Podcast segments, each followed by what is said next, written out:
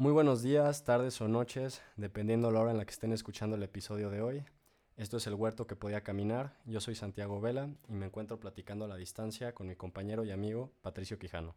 Patus, ¿cómo estás? Santi, muy feliz de estar aquí contigo una vez más.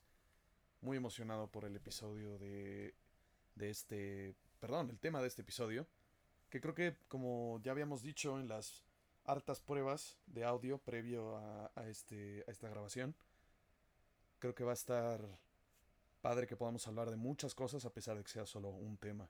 Entonces, ¿por qué no vas y nos dices qué es? Completamente de acuerdo. Eh, el tema del día de hoy, como ya pudieron ver en el título del episodio, será el transporte público. Naturalmente hablaremos eh, un poco más de el transporte público en la Ciudad de México, ya que es donde Patricio y yo vivimos, y seguramente nos centraremos y nos enfocaremos en el metro y en el metrobús. Sin embargo, es. Eh, es un tema que da para mucho. Es un tema que da para mucho y pues por lo mismo eh, creo yo que deberíamos de poner algunas bases para tener un entendimiento más redondo de la complejidad y de la magnitud que representa el tema del transporte público en, en la Ciudad de México y, y bueno, no, no, sé tú qué, qué opinas, Pato. Pues sí, este, mencionaste que tienes unos cuantos datos duros, yo creo que es importante un pequeño contexto para contextualizar a, a quienes sean ajenos a esta experiencia, pues son más que bienvenidos. Pues bueno, en ese caso, pasando a, a los datos duros, creo que es importante, primero que nada, entender la magnitud de la Ciudad de México.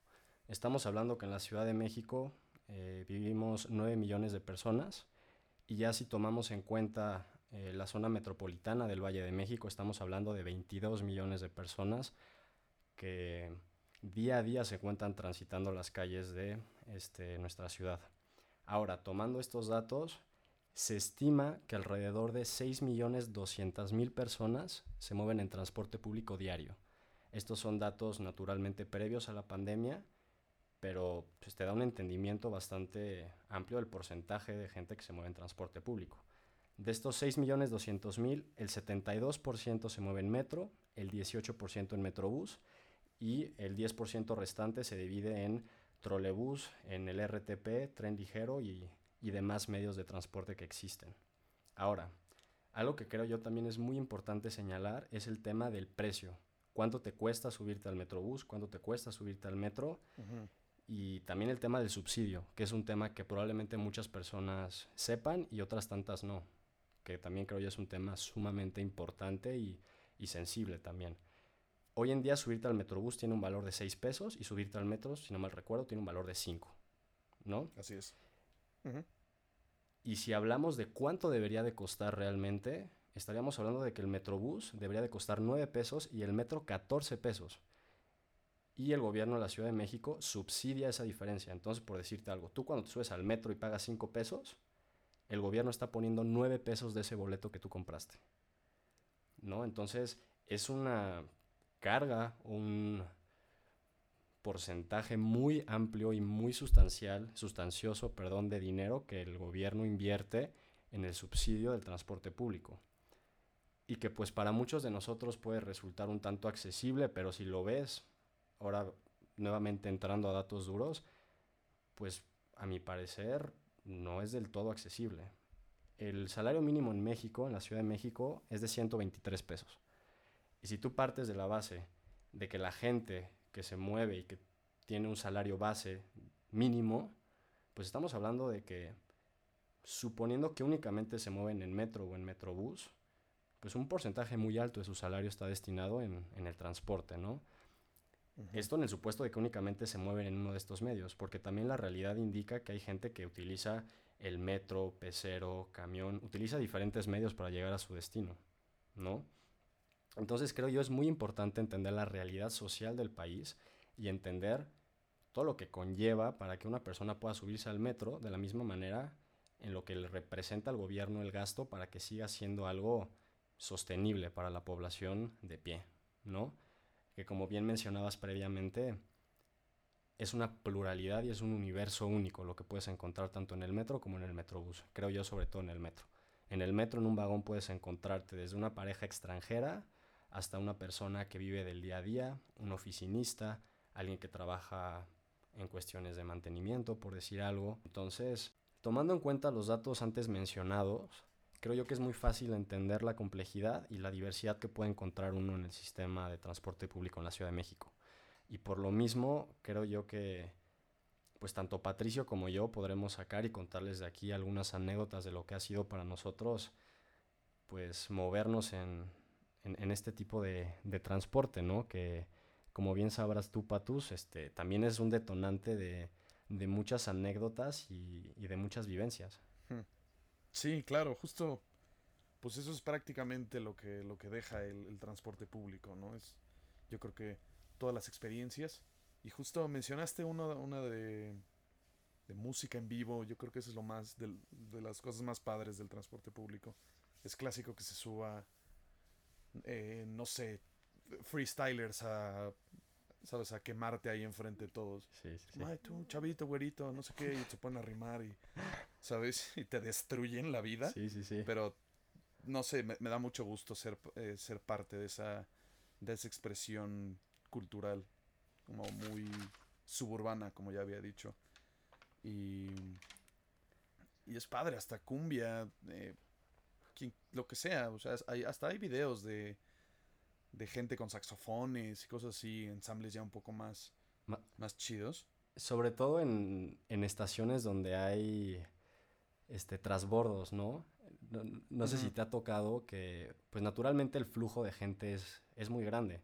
Y por lo mismo también hay muchas veces en donde, en estos espacios donde hay flujo de gente en, en el tema del, del, transbordo, hay agrupaciones completas tocando, ¿no? Que muchas veces llega la policía y los, los retira, pero también hay muchas uh -huh. veces en donde te puede tocar un día pesado, que estás cansado y demás, y también puedes tener como este espacio de, de distracción absoluta y de relajación porque encuentras a alguien haciendo su arte y expresándose, que eso es algo que se me hace fascinante de del transporte público a nivel internacional, claro, pero también muy particular en la Ciudad de México. Sí, justo, totalmente. Yo creo que pues luego la gente así se vuelve famosa. Hay, sabes, luego hay esos, esos como videos en Facebook de de no sé, eh, no me acuerdo cómo se llama. Es This Time, una cosa así. Es un logo muy particular en el que cuentan historias como muy heart, como heartwarming con y como con música, ya sabes, emocional. Sí. Y ponen, no, este hombre tocaba el violín en el metro de Nueva York y ahora es parte del ensamble de no sé qué, de la filarmónica, ya sabes, o sea, claro. creo que pues, a fin de cuentas mucha gente va a utilizar el, el metro como mayor expresión porque tú, tú mismo lo dijiste con los números, es muchísima gente. Claro. Por lo menos una de esas personas ya, ¿sabes? te va a dar 10 pesos, te va a dar, te va a decir algo que te guste, no lo sé, o sea, igual y lo aprecia de, de, de otra manera. Entonces, pues, es un chance en varios millones de chances que podrían pasar. Y eso está padre. Inclusive lo entiendo también como un espacio libre de cualquier tipo de juicio. O sea, si lo piensas, es tanta gente que uno puede expresarse y hacer y decir lo que quiera. ¿no? Inclusive hay este tema muy famoso en la Ciudad de México de ir en calzones un día. No sé si alguna vez te ha tocado eso. No, nunca, jamás lo haría tampoco. Güey. Pero, o sea, pero sí topas, ¿no? Que es como algo que... ¿No, no, no, ¿no topabas eso? No topaba eso. Hay un día, güey. tenemos que Ajá. investigarlo, ya lo pondremos en el Twitter, sí, sí, sí. en donde toda la banda va en calzones en el metro. No, te pedo, lo juro. Güey. O sea, te lo juro. Toda la gente va en calzones. Me siento un estúpido, güey, lo uso diario. Pero, o sea, real. Ajá. Y estamos hablando de que la gente que normalmente hace su traslado a la oficina, por decirte algo, ese día en particular se va en calzones. ¿Sabes? Entonces es también este espacio en donde encuentras ese tipo también de, de tradiciones claro. bien extrañas y, y pues no sé, o sea, es, es, muy padre. Digo, yo, yo nunca he sido partícipe de, de ese día en particular, pero algún día sí me entraría el morbo de ir, sentirme libre de estar en calzones en el metro, ¿por qué no? Pero sí, sí. ese día en particular está arreglado que la gente va en calzones. Y creo que ya una vez que llegan al Monumento de la Revolución, hay mucha gente que se baja y está en calzones en Monumento de la Revolución. No topaba, la cuestión verdad. de investigarlo eh, y, y, corroborarlo. La de saber se, ese dato. según yo sí es como, it's a thing, ¿no? Y también hablando un poco del tema de la música, algo que también asocio mucho con el tema del transporte público es, también es muy dado a que eh, muchos organilleros estén afuera de estaciones de metro muy, muy concurridas, ¿no? Y el tema del organillero, que es algo que yo, es algo que me gusta mucho, o sea, es algo que es muy fácil. Muy nostálgico. justo, y es algo muy fácil de asociar con la, con la Ciudad de México, y es algo ancestral, o sea, los organilleros llegan a la Ciudad de México en los tiempos de Porfirio Díaz, en un intento de Porfirio Díaz de empezar a compartir música que se escuchaba en otras partes del mundo en la Ciudad de México. Pues entonces estamos hablando son más de 100 años de tener organilleros en nuestra ciudad y es algo que permanece Así es. y es algo que fuera de las estaciones que, insisto, tienen mucha densidad, también es algo que puedes encontrar, ¿no? Así como también este viaje gastronómico que puede existir con el tema de las estaciones de metro, que es algo que también habíamos comentado en algún momento. Sin duda alguna. Es, es eh, no sé si es particularmente de México o de la ciudad o no sé qué tiene, pero la gastronomía está completamente ligada, o sea, la gastronomía callejera está completamente ligada al transporte público.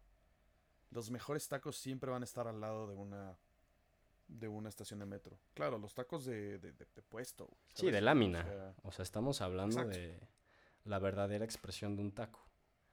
¿no? Tengo un amigo que dice que si un taco cuesta más de 15 pesos ya no es un taco, ya son, pues bueno, este, o sea, no, no tendría que costar más de 15 pesos un taco y difícilmente vas a encontrar tacos más caros de 15 pesos en...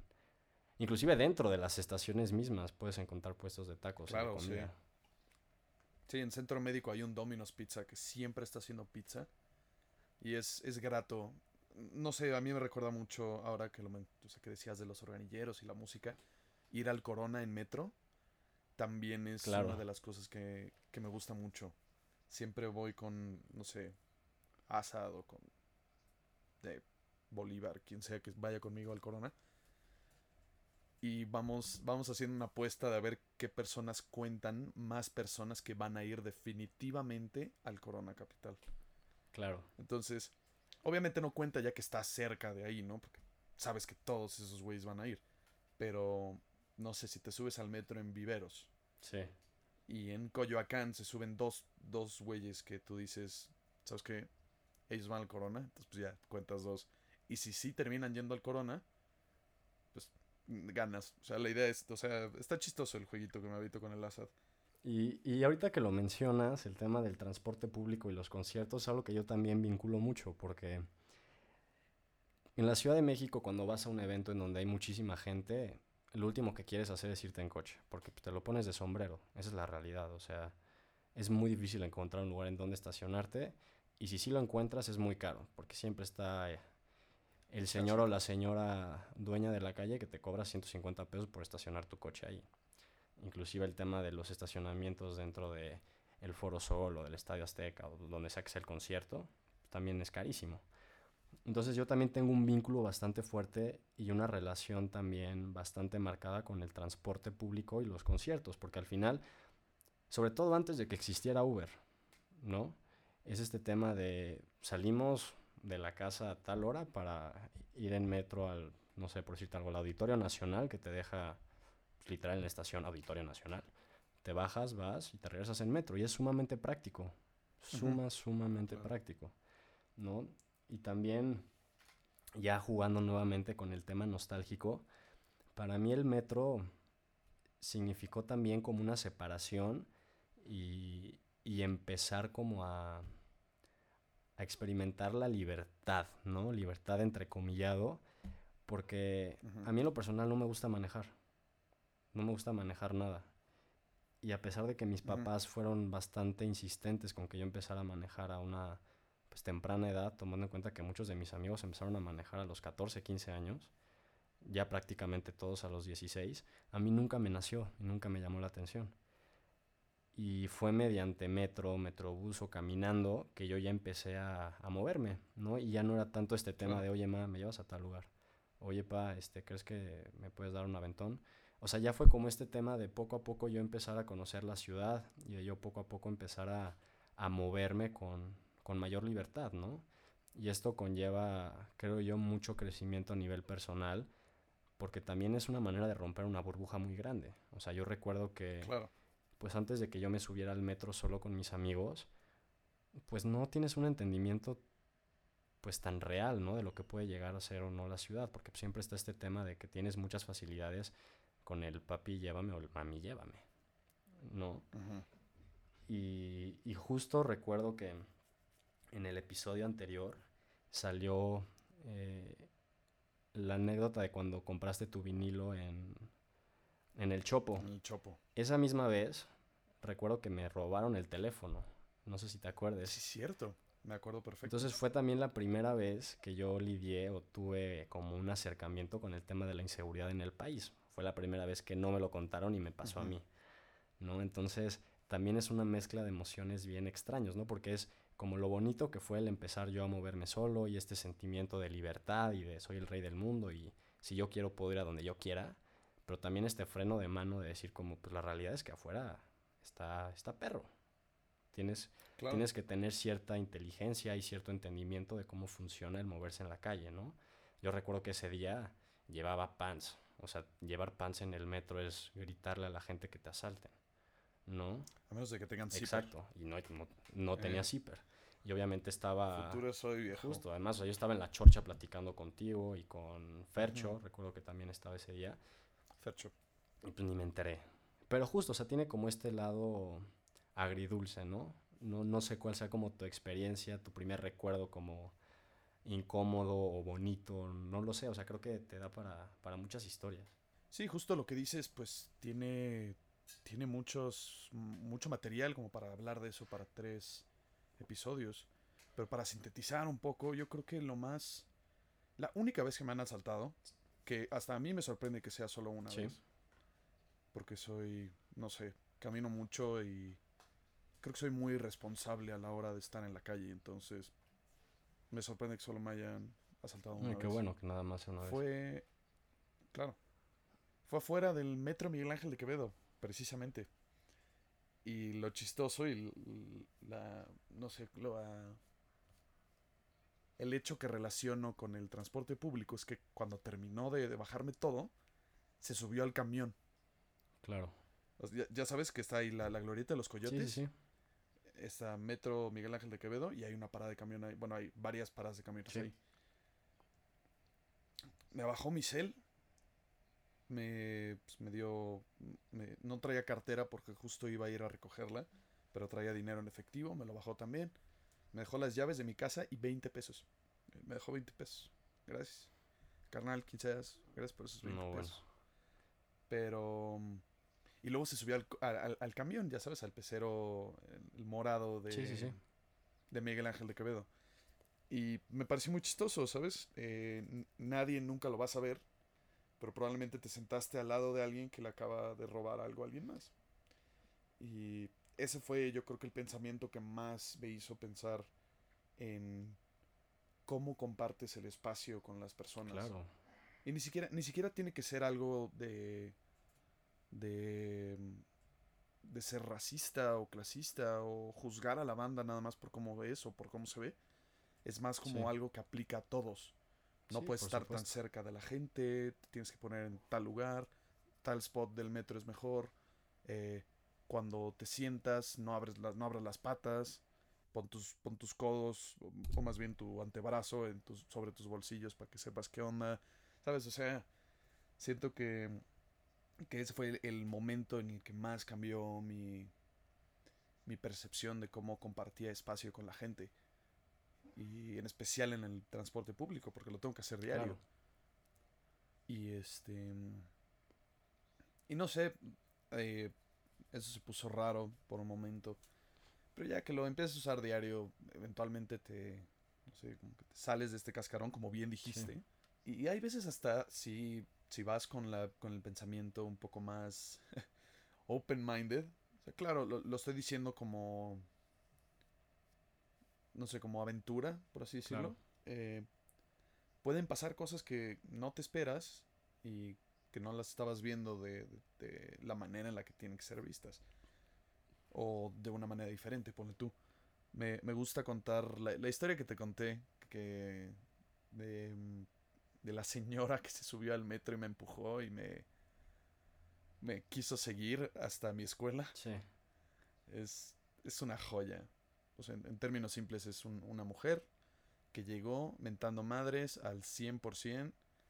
Y pues, yo, yo estaba escuchando música, yo estaba agarrado en el metrobús de, de uno de los tubos. Y yo traía los audífonos y esto, eh, no me dejarán mentir nadie, nadie de las personas que esté escuchando esto ahorita, me dejará mentir que cuando escuchas que hay desmadres en el metro, le pones pausa a tu música, pero te dejas los audífonos. Sí, por supuesto. Seguro, seguro lo han hecho. Y pues hice eso, naturalmente.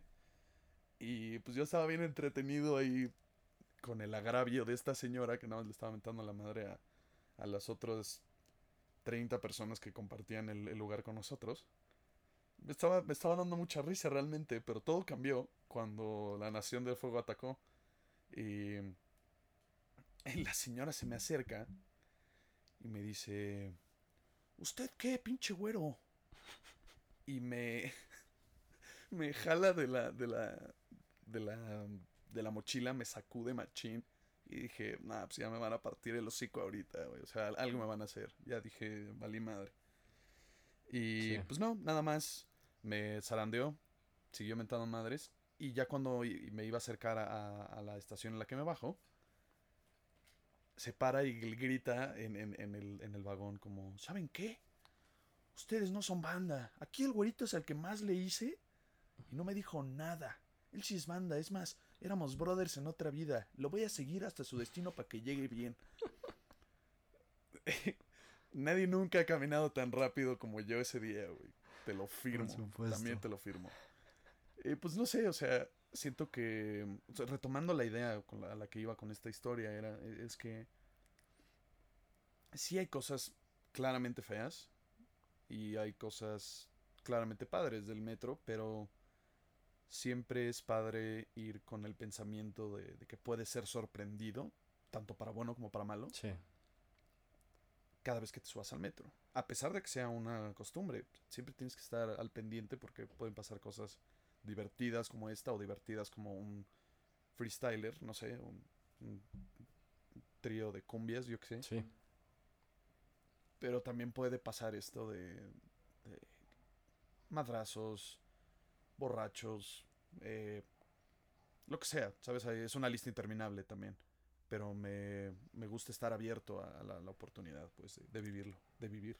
Al final yo lo entiendo y lo veo como una radiografía de, de la ciudad, ¿no? O sea, es un, ¿cómo, cómo decirlo? Como un muestreo al final, o sea, es, es lo micro de lo macro. En un vagón Claro. o en un compartimento del metrobús se condensa un muestreo, un muestreo de, de la población. Y eso es fascinante por donde lo quieras ver, ¿no? Como tú dices, tiene sus cosas buenas y sus cosas malas. Ahora yo recuerdo, por ejemplo, también el tema de, como, como tú bien sabrás, inclusive tú has sido partícipe de muchos de estos viajes, eh, yo también asocio mucho el Metrobús con, con ir al estadio. Y es algo que, Claro. que me trae pues también sentimientos bien bonitos, ¿no? Porque es este tema de... Es algo que empecé yo con mi familia, de ir todos los domingos a Ciudad Universitaria a ir a ver a, a los poderosísimos galácticos del Pedregal. Y, Sí es. y esta pues también como rutina de ponte la playera, eh, salimos a tal hora para agarrar buen lugar, antes de que fuera numerado, claro está. Encontrar sombrita cuando íbamos en, en planta baja. Planta baja, claro. Y, y subirse al metrobús y encontrarse con familias que también van al estadio, o encontrarse con parejas, eh, grupos de amigos, y este como peregrinaje por todo Insurgentes una vez que te bajas en Doctor Galvez, de ir caminando rumbo al estadio, ¿no? Normalmente 12 del día, calor infernal, y caminar está como pendiente rumbo a, Uy, sí. a Ciudad Universitaria y ya llegar, este, sentarte, tomarte una chela, platicar con tus amigos, no sé, o sea, también tiene como, como este, este otro espacio de el pre a muchas cosas, ¿no? O sea, Claro. Y, y, también es bien bonito, ¿no? Que es como lo que tú mencionabas del Corona Capital y de intentar adivinar quiénes van para allá. Lo mismo pasa en, en este tema de ir al estadio, ¿no? Es como el previo de muchísimas personas y hay muchas este, emociones y sentimientos como condensados en un mismo espacio. Y ahí estás compartiendo la misma rutina que probablemente muchas personas estén llevando igual que tú. Entonces, eso también me parece muy bonito, ¿no? De la misma manera que pues, en la mañana cuando te subes a las seis y media, pues estás rodeado de personas que van al trabajo o de personas que van a la escuela, ¿no? Claro. Es como este mindset compartido y esta idea como, creo yo, solidaria de saber que pues estás en la misma que muchas personas, ¿no? Que siento yo que el viaje en coche hasta cierto punto te, pues te separa un poco, ¿no? De todo lo que está pasando. Estás tú encapsulado en tu realidad. Que no, no lo digo como algo malo, es simplemente hacer como esta distinción y esta como separación de cómo yo puedo entender el tema de estar en un espacio compartido a estar tú en un espacio solito, ¿no? Por todo esto que dices, y no sé, quería resaltar, ahorita me vino a la mente, no sé si te acuerdas, obviamente te acuerdas, pero de cuando las porras de los equipos secuestran como camiones. Sí, sí, sí, sí. Y que son, son, es, muy evidente cuando pasa eso porque ya sabes, nada más son, salen todas las banderas de las ventanas. hay gente en el techo luego. Echando porras. Sí, hay gente en el techo. Hay unos que tiran como fuegos, bueno, no fuegos artificiales. Como bengalas, ¿no? Ajá, ajá. Van con bengalas algunos y otros con ya sabes, como los firecrackers, esas cosas. Muy surreal. Y sí, se pone, se pone bien loco, es muy divertido. Pues no sé, pero ahorita que dijiste eso es como las dos, las dos experiencias diferentes, ¿no? Sería, o te toca el metrobús, que también a veces pasa eso, pero ya no tanto, porque no te dejan subir con banderas o una cosa así. Y te la llevas leve. O está la otra experiencia de que pues, te tocó ir en la ruta de estos de estos carnales y vienen echando su desmadre.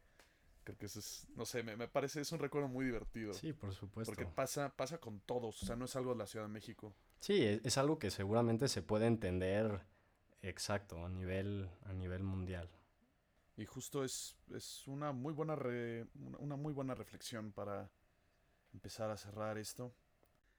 Em, pero sí, Santi, cuéntame cuáles son tus recomendaciones de este episodio. Pues bueno, antes de empezar con las recomendaciones, me gustaría cerrar diciendo que eh, hoy se cambió un poquito la dinámica en cuanto a la seriedad que pudo o no haber al principio del episodio. Espero haya sido de su agrado y en caso de que no fuera, siempre estamos abiertos a, a recomendaciones y a sus comentarios. Creo yo que el hecho de tocar estos temas un poco más pues concretos o de datos duros permite hasta cierto punto tener un entendimiento mayor. Bueno, ya, cerrando el paréntesis y pasando a las recomendaciones del día de hoy, traigo eh, de recomendación una película dirigida por Gael García Bernal, una película que salió en el año 2019 que se llama Chicuarotes. Em, Chicuarotes trata de un par de chicuarotes. Chicuarotes es una forma de llamar a las personas que viven en Xochimilco, y de cómo eh, su realidad familiar los inclina a tomar ciertas decisiones en su vida. Gael García Bernal describe esta película como una forma de atestiguar la desesperanza juvenil, así que si yo fuera ustedes, eh, iría a verla, la pueden encontrar en Netflix. Muy buena película, de la cual pueden, bueno, la gama de sentimientos que uno puede sentir es, es muy amplia, ¿no? Se tocan temas muy, muy, muy densos como lo pueden ser el alcoholismo, el machismo, eh, la violencia doméstica, la inseguridad. Ustedes serán testigos si la ven. Muy recomendable. Y finalmente pasando a la recomendación musical, me gustaría mm, recomendar el disco Dualidad de Reino del año 2015. Super disco eh, de una banda mexicana, bastante conocida, la verdad pero pues no pasen la oportunidad de escucharlo. Eh, a mi parecer es una de las mejores bandas mexicanas que existen hoy en día, opinión muy personal. Y, nada, de principio a fin se me hace una, una joyita. Pero bueno, eh, pasamos a las recomendaciones de Patos. Bueno, este Yo originalmente quería hacer una broma, entonces iba a recomendar toda la discografía de Radiohead eh, en orden. Pero creo que quedamos en que estaba un poco meco de mi parte, entonces no lo voy a hacer. Pero sí les voy a recomendar un disco de Radiohead hoy. Les voy a dar el, el primer disco que yo escuché de Radiohead completo, más bien el primer disco que escuché completo, que es el The King of Limbs. Es un disco muy raro, la verdad. Es de las obras más experimentales y con menos hilo que han hecho los, los chicos de Radiohead. Y pues sí, es prácticamente lo que me, me inició a esta gran a este gran fanatismo que le tengo al grupo y espero pueda despertar algo en ustedes porque por ejemplo la última rola Separator se me hace de las canciones más hermosas que he escuchado en toda mi vida y creo que es muy es muy alentadora hasta eso y va contra la, la opinión popular de que Radiohead es solo de depresión y de cosas tristes. Entonces, pues sí, dense la oportunidad de cambiar un poquito su percepción de eso también. Y encima, pues espero les cause algo, les resuene dentro del alma, de eso se trata. Y de películas, pues no había pensado en una idea, perdón, no había pensado en una película muy particular que quisiera recomendarles esta vez.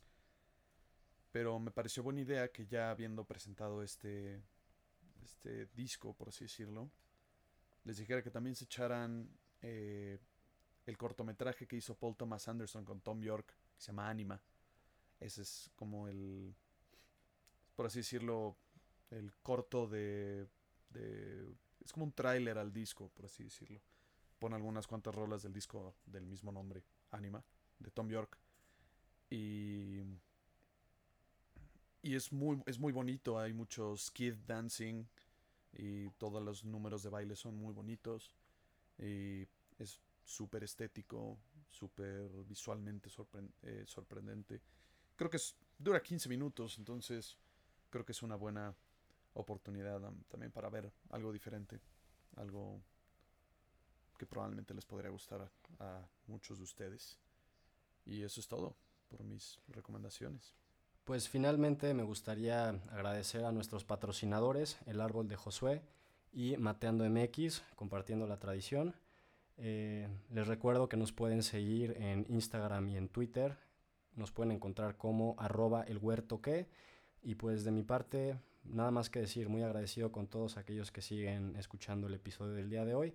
Les mando un fuerte abrazo y estamos en, comunicación. Patus.